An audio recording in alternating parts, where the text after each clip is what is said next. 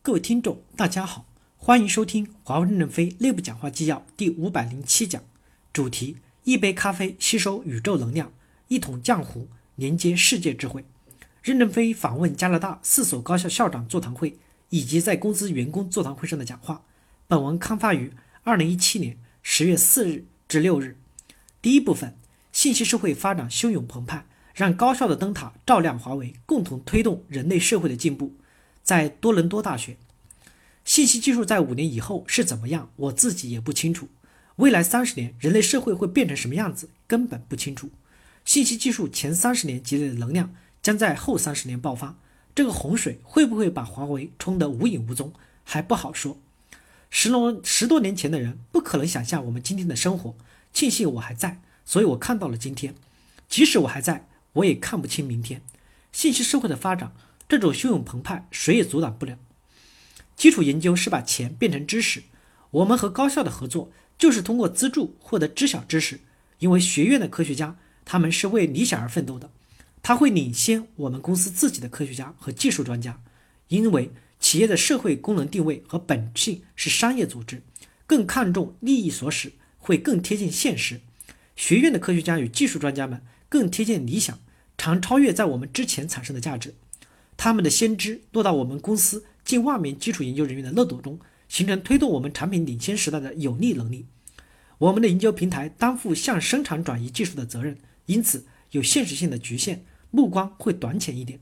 我们的视角可能只是五到十年左右的未来，但我们也不是完全只靠自己这近万名科学家和技术专家去对未来技术的研究。世界一切优秀的企业，世界各个大学和各个研究组机构都是我们的合作伙伴。学院科学家和教授们研究的是未来，很遥远，处在引领时代的前列，点亮着我们前进的航灯。我们判断他们的方向与我们大致相同，就开始支持他们。这个支持不光包括投资和经济上的支持，也可以开放我们公司的研究平台进行交流。我们也可以派一些员工帮教授做一些实验。教授的基础研究对整个人类社会是公平的。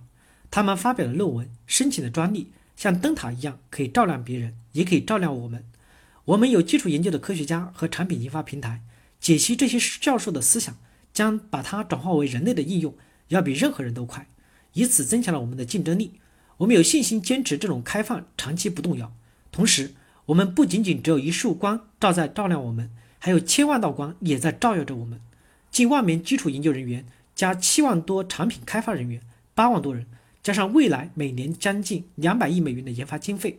我们的消化能力又比任何人都强，实际上我们自己就变成了金身，只要我们能清虚的消化，我们就能领导这个世界。还有一种情况，我们出了很多钱，教授没有成功，但在科学的道路上没有失败这个名词。你只要把失败的这个路径告诉我们，把失败的人给我们，这些失败的人甚至比成功的人还要宝贵，他们可以补充到我们的生理中中去，把失败的经验带到我们其中的项目中去，避免失败。合作中没有失败这个名词。不要说这个没有做好，那你能不能请我们喝一杯咖啡，告诉我们哪里走弯了，将失败的教训告诉我们，这就是成功。钱花了就花了，我们以这个思想从中国到日本，再次到俄罗斯、东欧、整个欧洲、英国、加拿大、美国、以色列，建立了各个强大的能力中心，合作非常成功，和越来越广泛的朋友圈，使我们的实力大幅提升。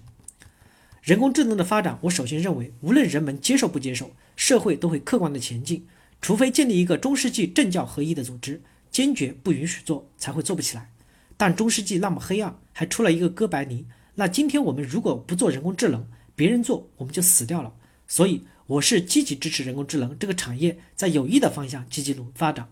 我们的着力点一开始紧紧抓牢住，我使我们能够管理体系简单化和产品竞争力提升这两个目标。集聚起数千人才，这些人才也作为智能产品的战略后备军，使能工程部任重道远呀。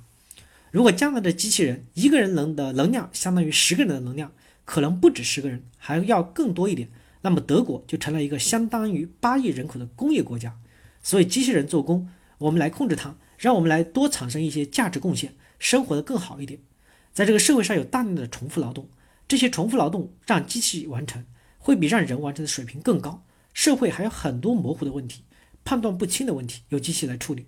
这就是脑力劳动的自动化。为什么会有特别好的医生、特别好的工程师？是因为他们掌握了很多的问题产生之前的数据。人脑子容量有限，记不住这些模型，所以我们有经验的医生数量毕竟还是少的。而机器人能记住更多的模型和数据，根据这些模型判断现在的状况，对人类的进步是很大的。出现伦理道德问题，到时候只能求助法律，技术上没法解决。我在达沃斯有一个全球直播的讲话，记者提问，我说：首先我不懂技术，我不懂管理，也不懂财务，我手里提着一桶浆糊。华尔街日报记者说我卖萌，其实这桶浆糊在西方就是胶水，这连接人与组织的胶水本质就是哲学。前面三十年我提着这桶胶水浇在大家的脑袋上，把十八万员工团结起来了。